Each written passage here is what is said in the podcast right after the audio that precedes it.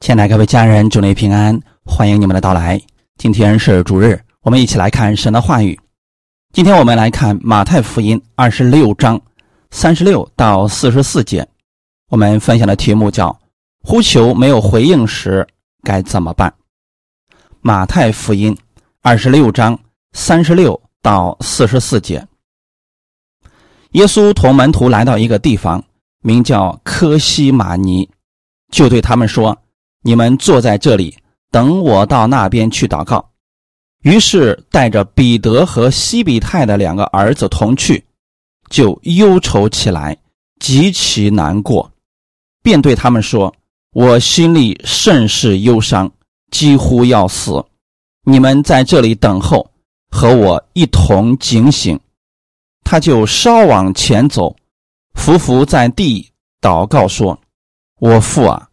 倘若可行，求你叫这杯离开我；然而不要照我的意思，只要照你的意思。来到门徒那里，见他们睡着了，就对彼得说：“怎么样？你们不能同我警醒片时吗？总要警醒祷告，免得入了迷惑。你们心灵固然愿意，肉体却软弱了。”第二次又去祷告说：“我父啊，这杯若不能离开我，必要我喝，就愿你的旨意成全。”又来见他们睡着了，因为他们的眼睛困倦。耶稣又离开他们去了。第三次祷告说的话还是与先前一样。阿门。我们先来做一个祷告。天父，我们感谢赞美你，谢谢你赐给我们新的一周的开始。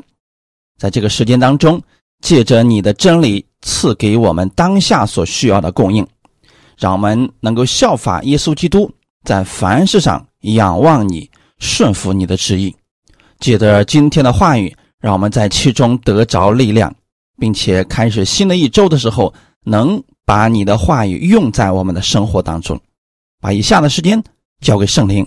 你亲自更新我们，使我们今天都得着你丰盛的供应。奉主耶稣的名祷告，阿门。一提起祷告，我们都希望的是，我们一呼求，神就给我们成就。更多的人是希望神能按照他的意思来成就。所以很多时候，许多人祷告了，没有按照他所愿的成就。不少人就不理解，总想去问神为什么。其实站在神的角度来说，神是愿意把最好的祝福赐给我们的。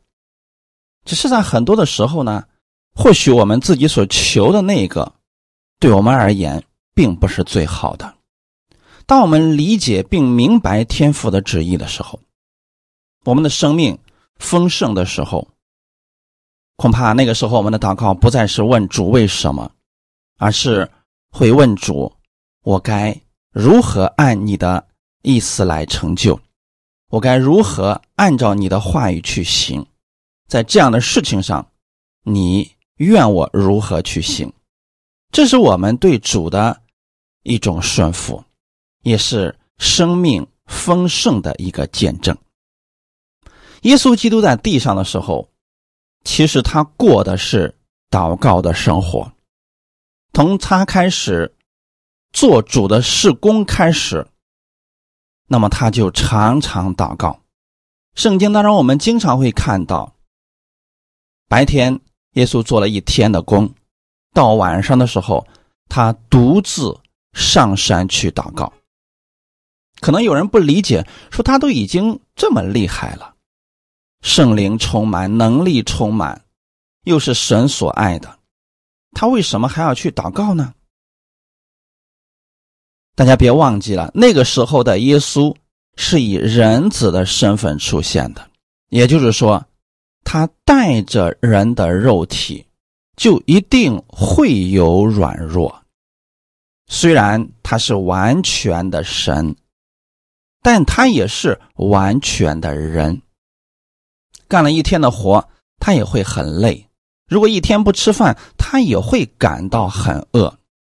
此时的耶稣，他在灵里边要去寻求天父下一个阶段的带领。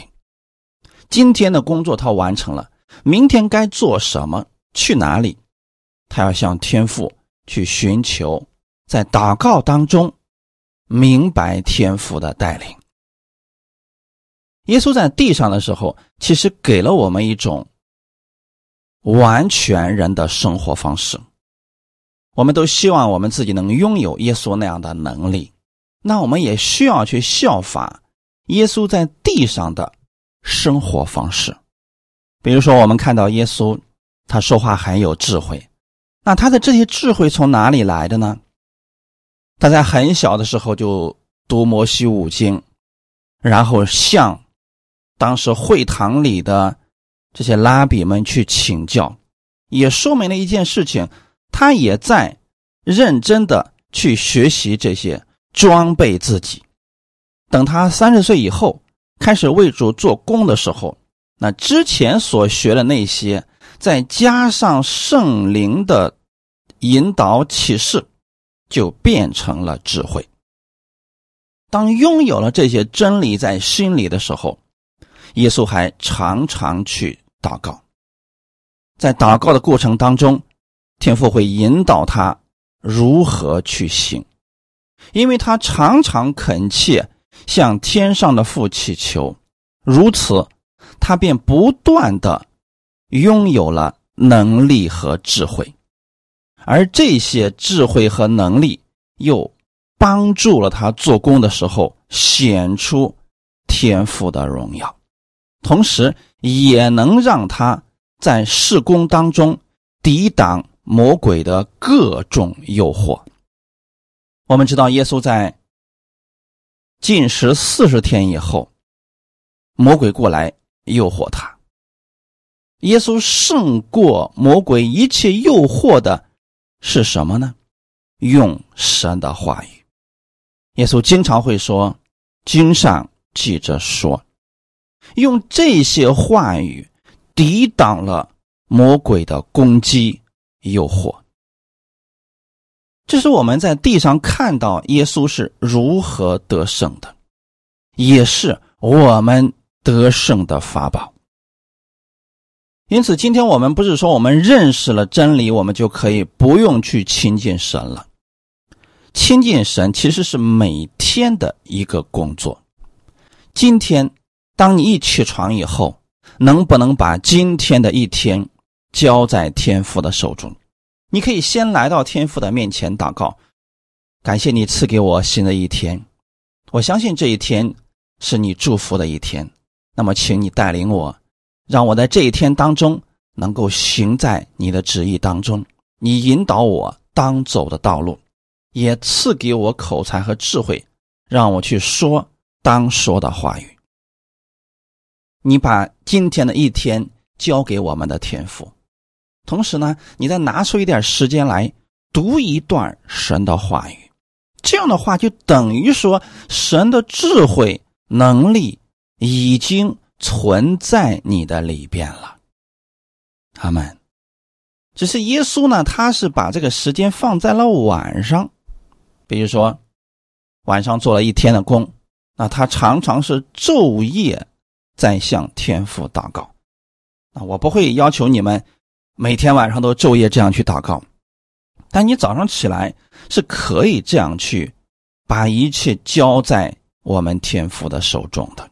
其实这就是向他的呼求，你要把这个当做是你生活的一部分，就如同我们每天需要呼吸空气、需要去吃饭一样。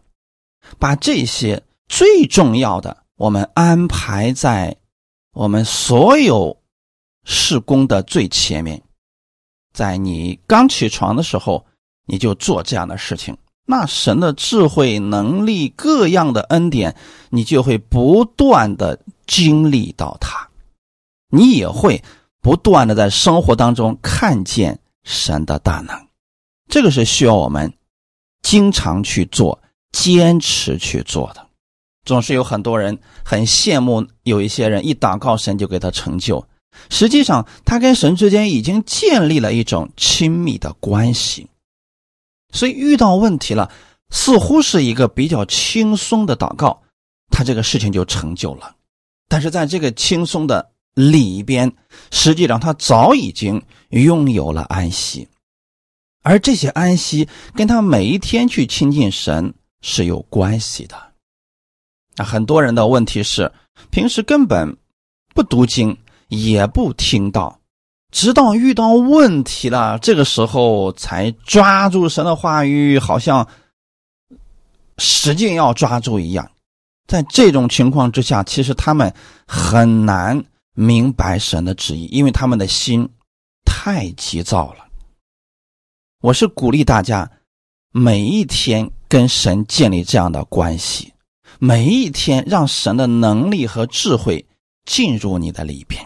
我们效法基督而行。阿门。耶稣做工三年多的时间，其实他一直都是这个习惯。他经常会寻求天父的旨意，像这次他要去科西玛尼园了。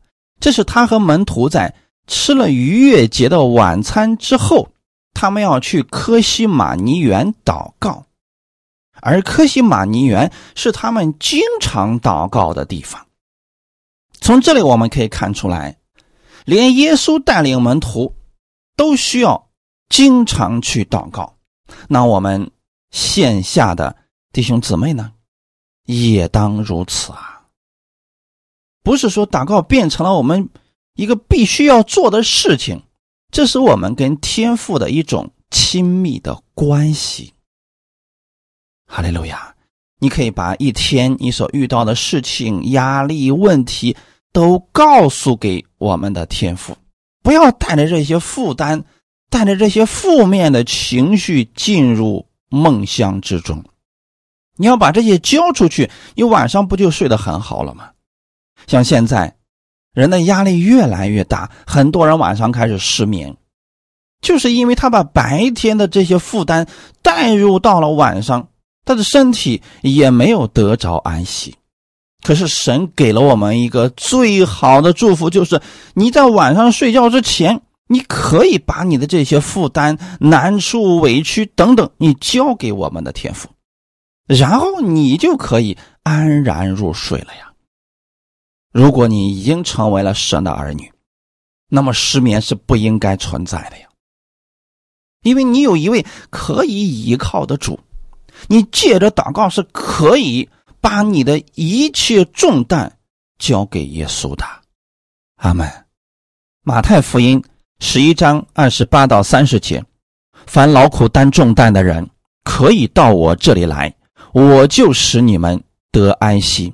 我心里柔和谦卑，你们当负我的恶，学我的样式，这样你们心里就必得享安息。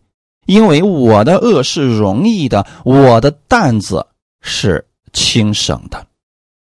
凡劳苦担重担的人。你在白天一天的时候，无论是被同事排挤，或者遇到了难处，因因此或者说遇到了别的什么样的重担，你都可以来到耶稣的面前，可以在晚上睡觉之前，把这些重担交给我们的天父。当你把重担交出去的时候，你相信我们的天父一定会负起你的重担。一定会给你解决的方法，因为没有我们的天赋难成的事情。你明白了这些，并且你已经交出去了，那你就拥有了安息啊。二十九节就说：“我心里柔和谦卑，你们当负我的恶，学我的样式。”我们看到耶稣在地上传道的时候，他是柔和谦卑的，不是说他没有脾气。他是拥有温柔的能力，温柔是一种能力。他虽然柔和，不代表他是可气的，同时他还是谦卑的。谦卑是代表他的生命是丰盛的。当你看到一个人很骄傲的时候，实际上他里边没有多少东西。耶稣基督是柔和谦卑的，他里边充满了能力，充满了智慧，咱表现出来就是柔和谦卑。因为耶稣完全相信我们的天赋，他也是每一天都把自己的一切交给天赋，所以他每一天都过得很安息。今天，其实耶稣也希望我们这样在地上去过每一天的生活，所以他说：“你们当负我的恶，学我的样式。”那我们如何学习耶稣的样式呢？首先，我们得。学习像耶稣一样说话，遇到事情咱们先别慌张，先向我们的天父来祷告，把你的一切告诉我们的天父。很多人总是着急的去做事情，结果做错了，再回来去寻求神，他心中是带着埋怨的，他会去问神：为什么你不阻止我？其实神不是说把我们变成一群木偶。神给了我们自由意志，他更希望我们在做任何的决定之前，我们先去寻求他。当这个亲密的关系被建立起来了，那么你每次的祷告，其实你是可以得着从神而来的引领的。这就是我们效法基督的样式。我们效法基督越多，我们的心里就越有安息。并且你会发现，没有什么能难倒你的。原因是什么呢？因为耶稣与你同行了，你的恶就变得很容易，你的担子就变得很轻省。因为无论何事，你都交托给了我们的天父；无论何事，你都邀请耶稣与你同行。那他的能力，他的智慧，会帮助你。解决问题，就会变得很简单。哈利路亚！耶稣的一生都是在天父面前度过的，圣灵也成为了他随时的帮助。当他在地上为主做工的时候，常常将荣耀归给我们的天父。约翰福音第五章十九节，耶稣对他们说：“我实实在在的告诉你们。”子凭着自己不能做什么，唯有看见父所做的，子才能做；父所做的事，子也照样做。这是耶稣给我们的真理。他自己做见证说，他自己凭着自己不能做什么。这句话其实很容易理解，那就是。他从来不按自己的喜好去做什么决定，他在做每一个决定之前，他都要去寻求天赋的引导。比如说，耶稣在节选十二个门徒之前那一个晚上，他是祷告了整整一夜，然后第二天的时候，他就很快。拣选了十二个人，让这十二个人跟随他。可能在我们看来，耶稣轻松的选出了十二个门徒，不费什么力气。我们看到的是结果。通常很多人也总是想拥有这个结果。在那么多的人当中，你怎么能够准确的挑出十二个人呢？那就跟你之前的祷告是有关系的，所以如果你想在生活当中拥有如此简单的决定，我也鼓励你，要效法像耶稣一样，在做决定之前，先祷告给我们的天父。其实，在拣选门徒的前一个晚上，耶稣祷告了一夜。他已经明白了天父的旨意了，所以第二天这个事情就变得很简单了。假如说耶稣那天晚上没有祷告，那第二天面对这么多的人，要选出十二个人来，这个确实是很难的呀。就拿到我们今天来讲，这个事儿都不容易。到底该拣选谁呢？你不能随随便便的看这个人不错，来你跟从我吧。人家要不愿意跟你呢，因此啊，我们要效法耶稣那看不见的那个力量，不要效法耶稣啊！站在众人面前说：“你来跟从我。”然后这么轻松，这个事就好像完成了。很多人去模仿耶稣的这个动作，和结果失败了。那在他做决定之前，他是有祷告的呀。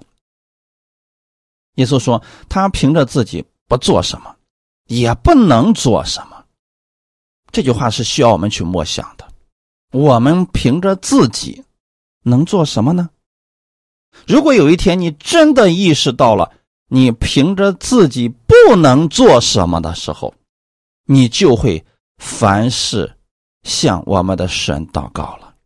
今天有很多人总是觉得自己可以做的事情很多，所以他把祷告、听到、读经当成了一种负担，觉得是一种功课，甚至根本拿不出时间来做这些事情。原因是什么呢？因为他觉得自己能做的事情很多，所以他就很难看到天父要他做什么。除非有一天，你真的意识到了，我什么都做不了，我什么都没有，所以我要在凡事上去寻求天赋的智慧。这个时候，你不觉得读经、听到，甚至说祷告是浪费时间了？当你把时间用在这些地方的时候，你就会经历到。天赋的大能，还是那句话语，你一天的时间都用在了哪里？那么那一块将直接影响你的生活。如果你把时间都用在去刷短视频，你所看到的这些内容也会影响你的生活。当然了，如果你能把这个时间用在去亲近天赋。用来呼求我们的天赋，那它也会影响你的生活。只不过这个影响，可能就是你常常经历到超自然的大能。耶稣在做任何决定之前，他要先去询问天父的旨意，他明白了之后，看见了，他才去做。所以他说：“父所做的事，子。”也照样做，因为他跟天父完全的合一了。所以，当你看到耶稣做的什么事情，那实际上就是天父的旨意。现在，你可以问自己一下：你跟天父的旨意到底重合度有多少呢？如果有一天你也能百分之百的跟天父的旨意重合了，那你就可以拥有耶稣那样的大能了。如果你的重合度只有百分之一，那么在你身上显出来的能力也只有那么一丁点而已了。我们凭着自己，其实也不能做什么。我们既然信靠耶稣基督，我们就需要靠着基督的能力，在生活当中去依靠他。要让这个信心进入你的生活。哈利路亚！不仅仅是听听就可以了，我们来听到不是为了获取更多的知识，乃是明白了耶稣的生命，让这生命去影响我们的生命。那在影响的过程当中，就是先让这些真理进入了我们的心里边，改变了我们的心，我们的行为随之而发生改变。耶稣怎么样信靠天父，我们也如何去信靠耶稣。必须要像小孩子那个样子，单纯的信心来信靠耶稣的。阿门。小孩子的特点是什么呢？非常容易相信人。随着小孩的年龄不断的长大。他对人的防备之心越来越多，这是跟他所领受的这些信息跟他的经历是有关系的。阿门。所以我们经常会说小孩子单纯，容易受骗。那你有没有想过这样一个问题？假如这个小孩子他遇到的是一个非常善良的人，那他是不是就蒙福了呢？没错，你家的孩子完全相信你，相信你会把最好的给他，相信你不会害他，因为你是他的父亲。那我们能不能这样去相信我们的天赋呢？如果你相信天赋会把最好的给你，你一定会在凡事上去呼求他。约翰福音十五章五到八节：“我是葡萄树，你们是枝子，常在我里面的，我也常在他里面。这人就多结果子，因为离了我。”你们就不能做什么。人若不常在我里面，就像枝子丢在外面枯干，人拾起来扔在火里烧了。你们若常在我里面，我的话也常在你们里面。凡你们所愿意的，祈求就给你们成就。你们多结果子，我父就因此得荣耀。你们也就是我的门徒了，阿门。这段话语是耶稣给我们的，他用了一个比喻，是葡萄树和枝子的比喻。谁是葡萄树呢？耶稣基督是葡萄树，我们每一个相信耶稣的人，我们是枝子，藏在我里面的，我也藏在他里面。这指的是什么呢？枝子必须从葡萄树干上去支取养分，每一天都必须去支取的呀。就如同我们每一天要来到神的面前去领受他的真理是一样的。如果枝子不从树干上支取养分的话，它就干了。你有没有发现，当你把葡萄树上一个枝子剪下来之后？用不了多久，它就枯干了，因为再也没有源头供应它养分了。同样的呀，如果我们长时间的不亲近神，我们就会感到软弱、枯干，没有力量，也是一个道理的。这就是为什么我总是鼓励大家，你每一天要去亲近神的原因了。那如果我们每一天都领取真理，我们。跟耶稣相通，那自然就能多结果子了呀。葡萄枝子它就是要结果子的，它只需要每天不断的领取这些养分，结果子就变得非常的轻松。离了我，你们就不能做什么；离开了耶稣，我们能做什么呢？如果葡萄枝子离开了葡萄树，它再也不能结果子了，它的价值几乎就没有了。葡萄枝子如果干了之后能干什么呢？能挂东西吗？不能，它弯弯曲曲的，也没有力量，如同我们一样。其实我们在这个地上，如果离开了耶稣基督，我们真的不能做什么，我们都不知道下一秒会发生什么事情。人有什么可夸口的呢？人若不常在我里面，就像枝子丢在外面枯干，人拾起来扔在火里烧了。如果说枝子不在葡萄树上，它就没什么作用了，最终只能被人捡起来扔在火里烧了。那今天我们已经信耶稣的人，就等于说，天父已经把我们接在了葡萄树上。那接在葡萄树上之后，我们要干什么呢？每一天不断的领取里面的养分，让这些养分来供应我们。这就是常在基督里。常在基督里，就是让他的话语每一天都进到你的里面。我的话也常在你们里面。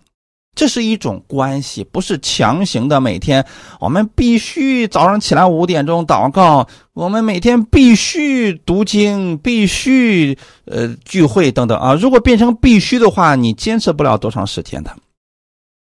除非你意识到了，这就是我生命的源泉，就如同吃饭一样。我们每天吃饭，如果能吃到自己喜欢吃的，这就变成了一种享受。阿门。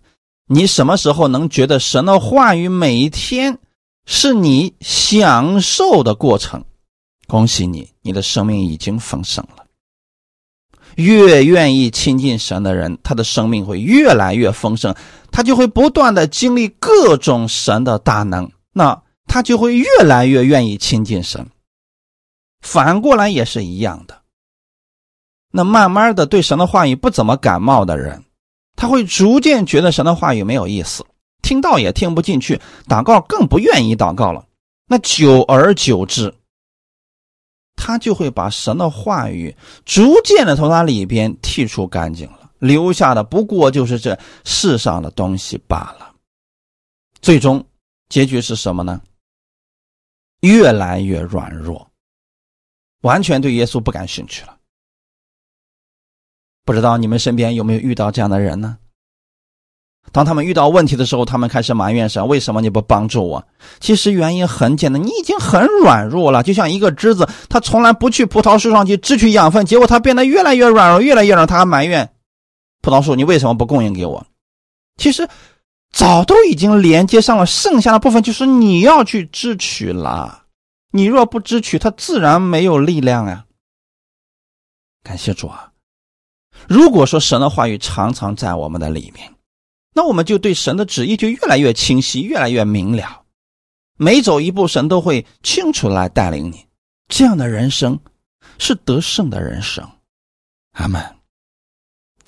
后面说：“凡你们所愿意的，祈求就给你们成就。”很多人就喜欢这一句。哎呀，圣经上都说了：“凡我所愿意的，祈求就给我成就了。”这个话有没有错误呢？没有错误，但它有个前提是什么呢？你常在基督里，基督的话语也常在你里边。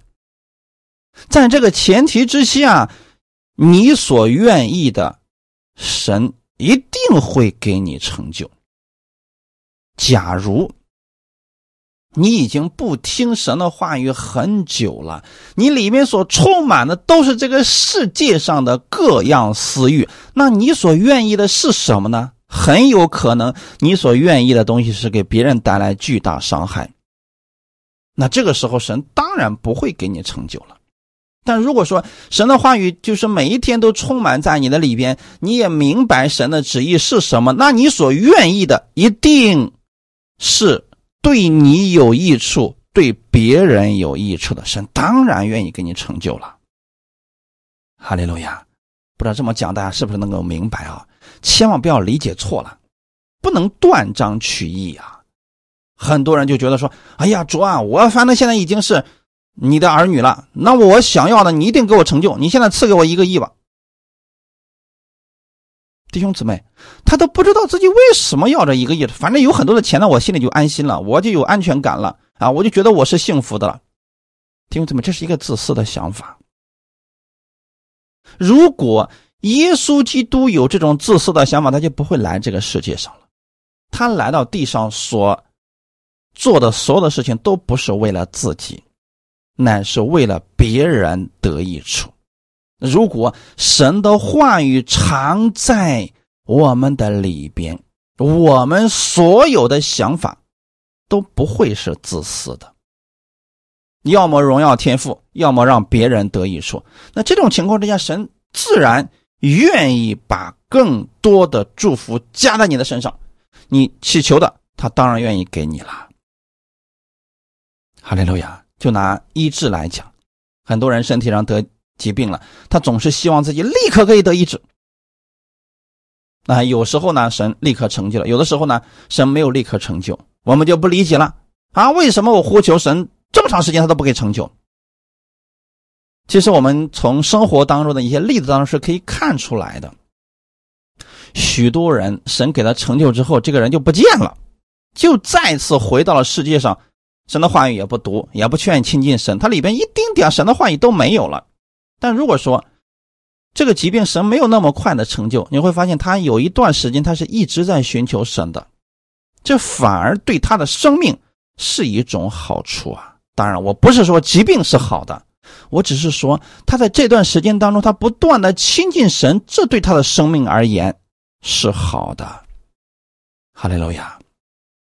当然了，如果说我们平时已经养成了亲近神的习惯了，那这对我们而言是最好的一种生活的方式啊。自然而然的，我们就结出来了果子，我父就因此得荣耀。你会发现，当神的话语充满在我们的里面，那我们现在。所愿意的事情，神就会给我们成就。成就之后呢，我们又多结果子来荣耀天赋，这就变成了一个良性的循环。我们就会在生命当中多多的经历他的大能。有了这个能力之后，我们愿意去帮助更多的人认识耶稣，把荣耀归给天赋。这对我们而言，生活就变得非常的有意义了。阿门。回到我们今天的本文，当主耶稣和门徒走进了科西玛尼园的时候，他们像往常一样来祷告。可是门徒们都没有发现这一次耶稣跟平常有什么不一样的，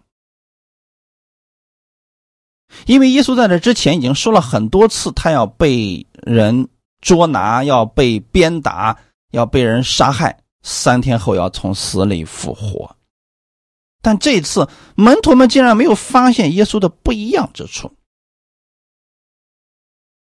为什么呢？因为耶稣知道，今天晚上注定是不一样的。今天晚上，他要被捉拿，他要被鞭打，很多的罪名要加在他的身上，这些他都不在意。还有一点就是，天父很快要离开他了。这个是过于他能忍受的，因为他要担当全人类的罪，因此天父都得离开他呀。所以耶稣此时呢，他心情非常的沉重啊。可能有人不理解，说啊，耶稣替我们上十字架。那为什么天父就一定要离开他呢？因为当时的耶稣要承担全人类的罪，天父是不能跟罪恶同在的，所以一定要离开自己的儿子的。这就是为什么耶稣难受的原因。他说：“我心里甚是忧伤，几乎要死。”他在科西玛尼园的门口。留下了其他的门徒，只带着彼得、雅各、约翰三个人同他走进了园子里边。按理来讲，平时的时候呢，这三位是最乐意跟在耶稣的后边，跟耶稣的关系是比其他的门徒更加的亲近的。他们曾经做过最亲密的同伴。此时此刻的耶稣呢，是希望人。能够理解他，跟他一同来祷告。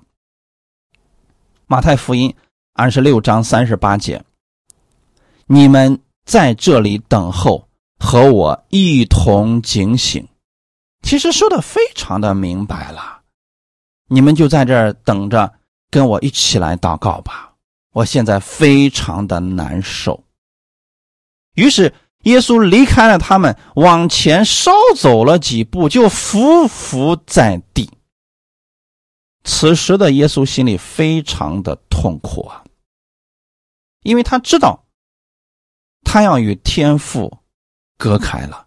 虽然说时间不会太长，但是这一个举动让他心里十分的难过呀。三十九节。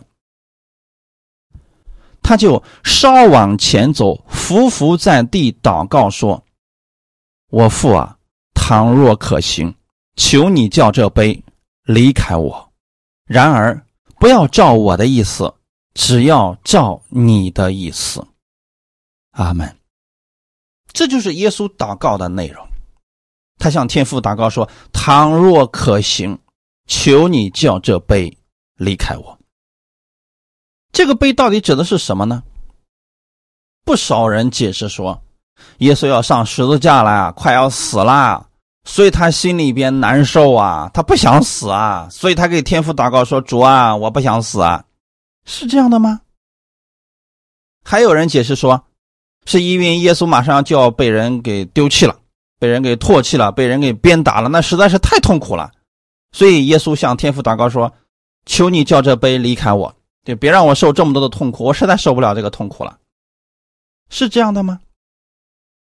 耶稣知不知道自己为什么来到地上呢？他明不明白天父给他的旨意是什么呢？当然是明白的。耶稣一直都知道自己为什么来到这个地上，那就是要担当全人类的罪。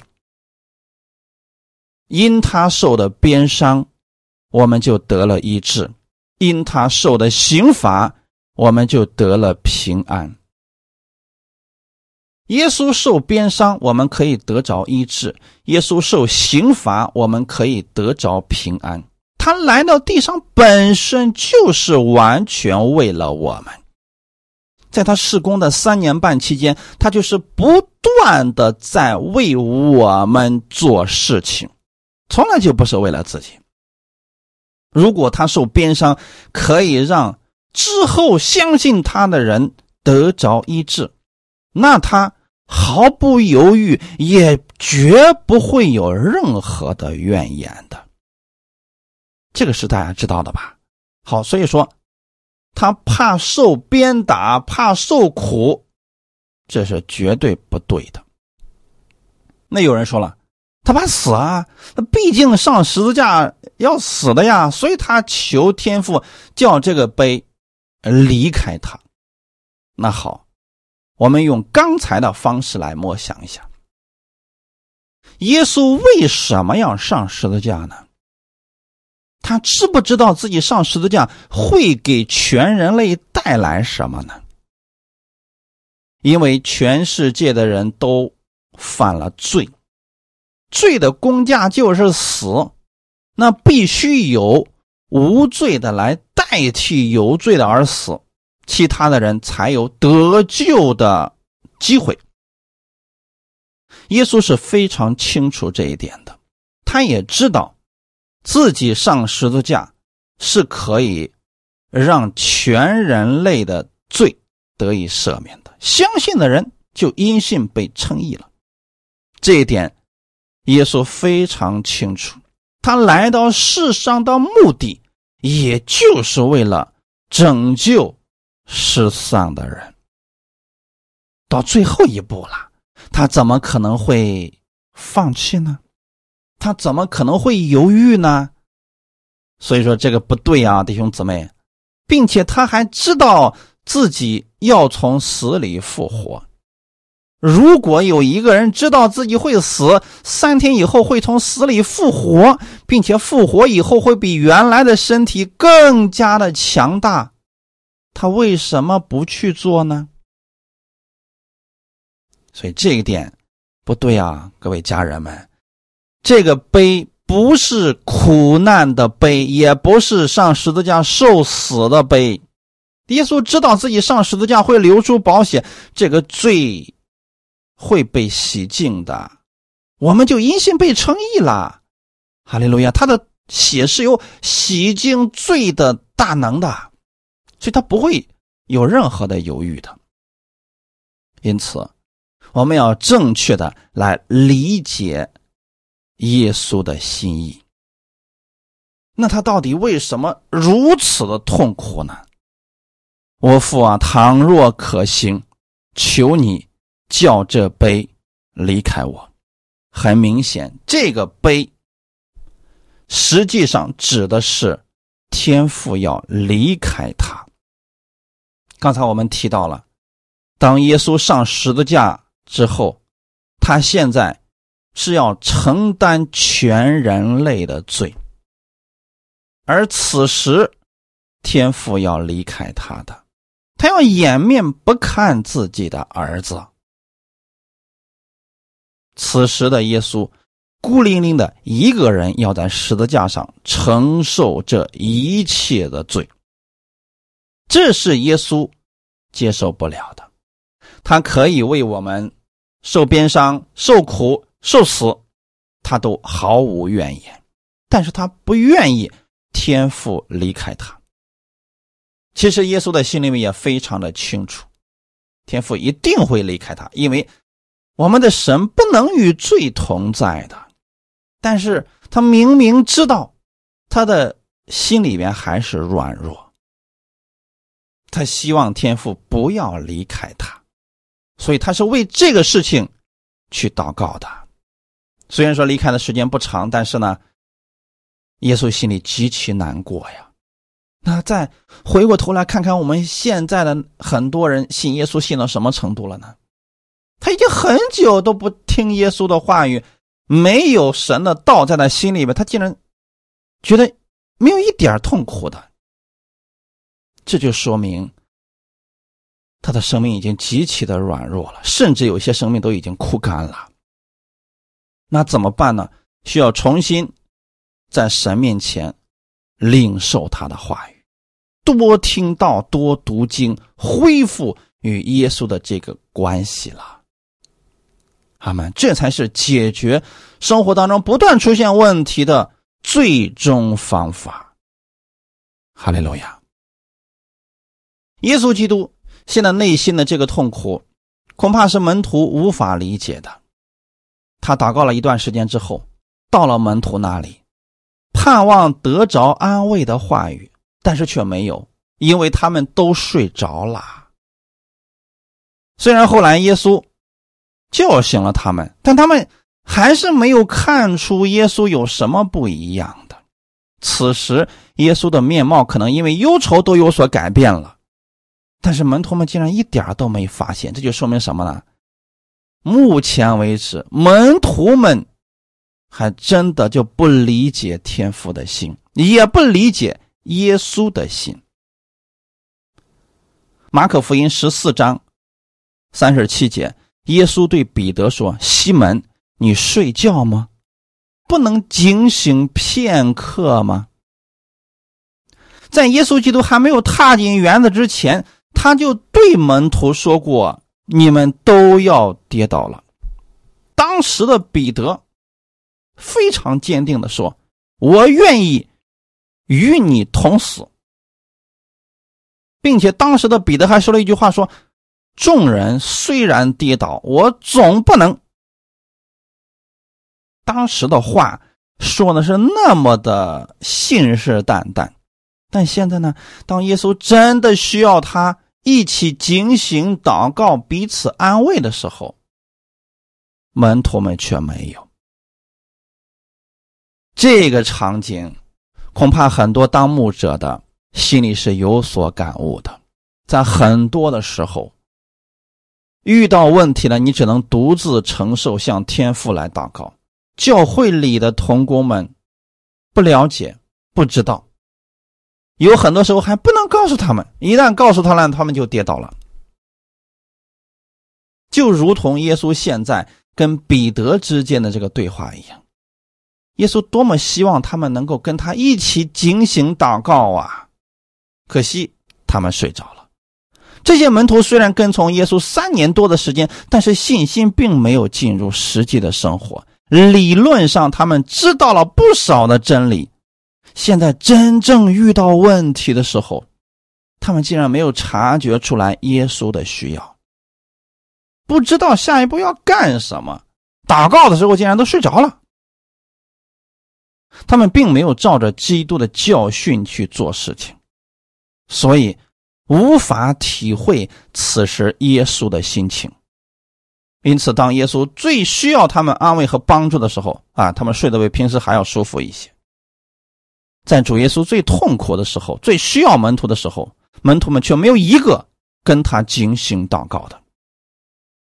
但是主耶稣呢，没有责怪他们，因为耶稣知道他们肉体的软弱，所以就告诉他们一句话语：总要警醒祷告，免得入了迷惑。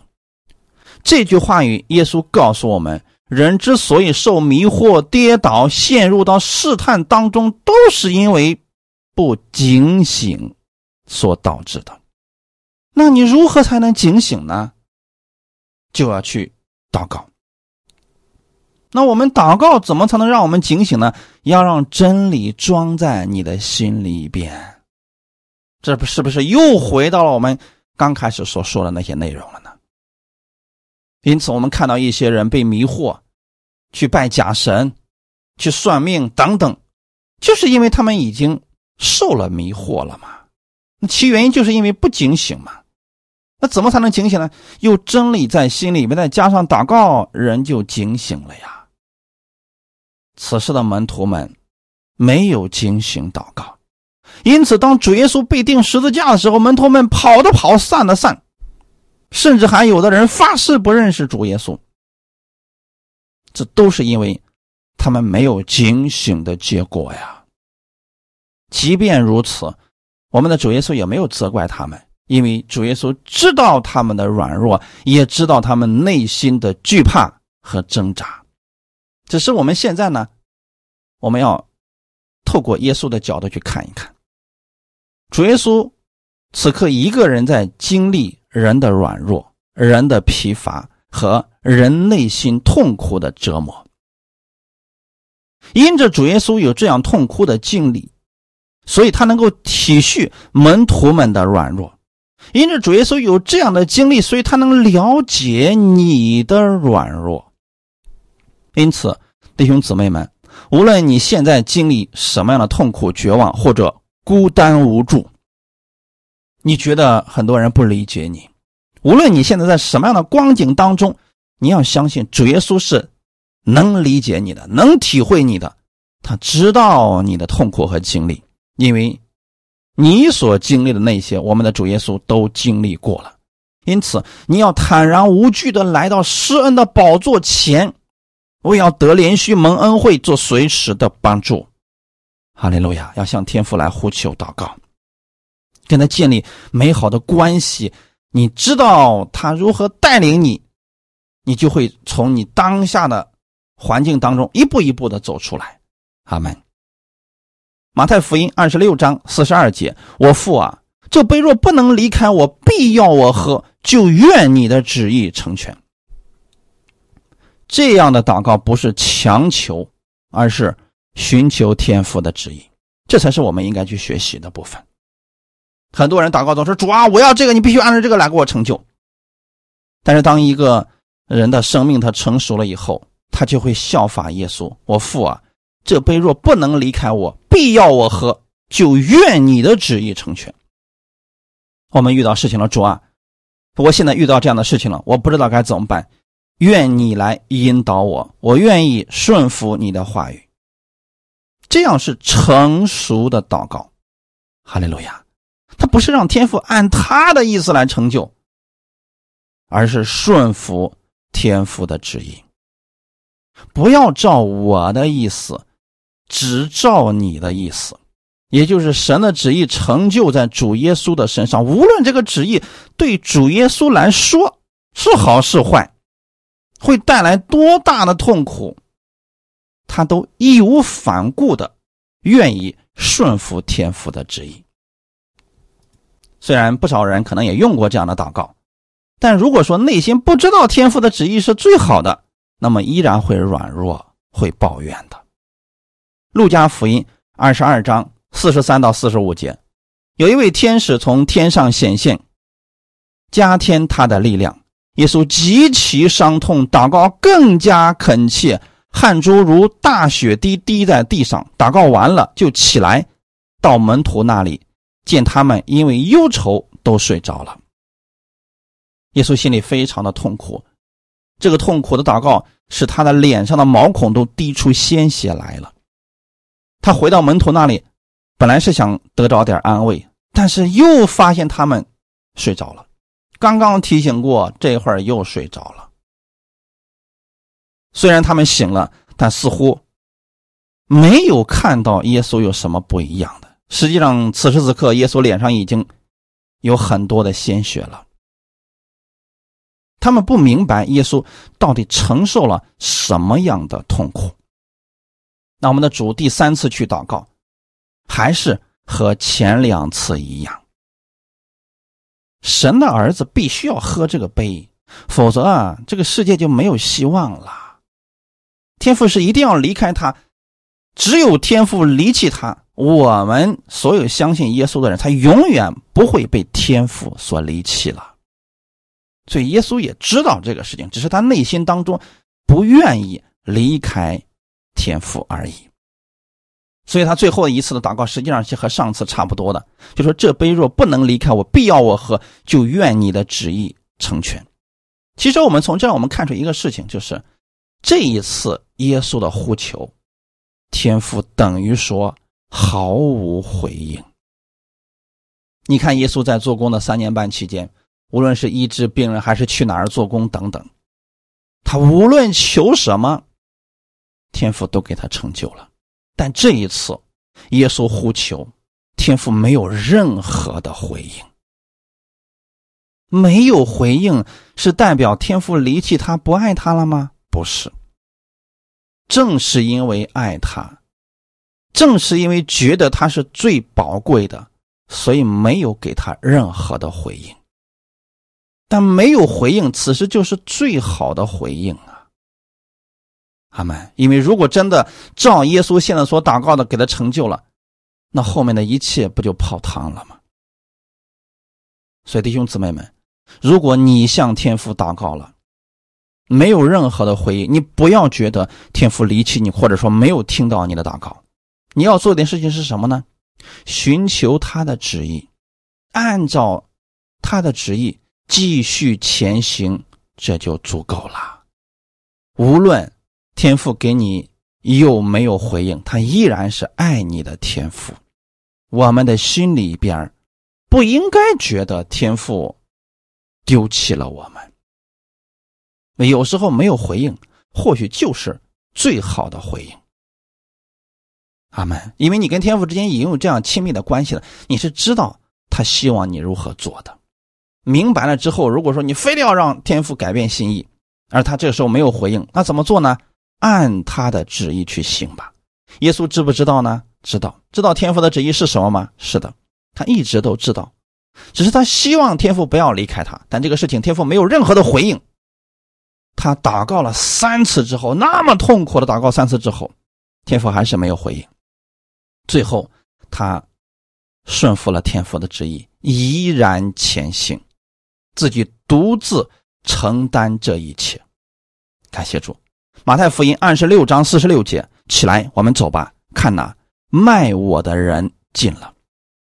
我们看到主耶稣祷告以前，他是内心忧伤痛苦，但是当他祷告之后，天父虽然没有回应，但是他的心里边已经得着了答案。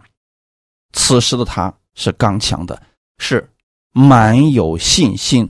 蛮有力量的。当主耶稣顺服了天父的旨意之后，他就勇敢前行。哈利路亚。因此，弟兄姊妹，当我们明白了天父的旨意之后，也会如此的。耶稣在祷告当中，在生命当中得胜了，在征战当中得胜了，在信心当中得胜了。哈利路亚。当我们思想主耶稣在科西玛尼园的祷告的时候，我们要明白耶稣心中的那种挣扎、忧伤和痛苦。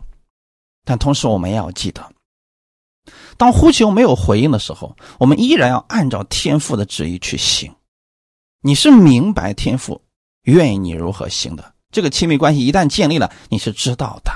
只是有时候我们可能觉得是主啊，如果能这样的话，这不是更好吗？神如果没有给我们这方面的成就，那说明神是持续希望我们按照当下的路继续前行的。感谢主。希伯来书第三章十二到十四节，弟兄们，你们要谨慎，免得你们中间或有人存着不信的恶心，把永生神离弃了。总要趁着还有今日，天天彼此相劝，免得你们中间有人被罪迷惑，心里就刚硬了。你们若将起初确实的信心坚持到底，就在基督里有份了。阿门。最后的时候，把这段经文送给大家。遇到末世的时候，我们需要警醒祷告，需要为自己谨慎。谨慎你远离了神，心中还没有任何的痛苦；谨慎你远离了主，心中没有一点点的惧怕。很多人就是存着这样不信的恶心，最后离神越来越远，把永生神离弃了，落在魔鬼的网络当中，那个结局是非常不好的。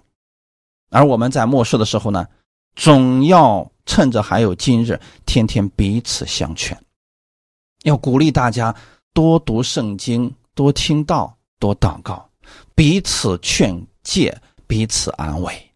只有这样，我们才能不被罪所迷惑呀！感谢主，愿我们所有的家人能将起初确实的信心坚持到底。那么，你一定会在基督里边。看到他的大能，经历他的丰富，感谢主，今天的话语给你带来一些帮助。我们一起来祷告，天父，我们感谢赞美你，谢谢你把这样的话语赐给我们。我们知道天父是爱我们的，所以我们的呼求他是一定能够听得到的。我们愿意生命不断的走向成熟，我们顺服天父的旨意而行，因为天父你给我们的一定是最好的。我们愿意明白你的旨意，像主耶稣一样顺服你的话语而行，因为顺服就是蒙福。你是愿意把最好的给我们。新的一周已经开始了，我相信这一周是蒙福的一周，请你带领我们，让我在凡事上看到你的美意。我愿意在生活当中更多的经历你的话语，让你的话语成为我生活当中的标准。谢谢你天父，请赐福给我，我愿意成为这祝福的管道去。劝勉安慰我身边的人，让我们彼此安慰，共同前行。一切荣耀都归给你，奉主耶稣的名祷告，阿门。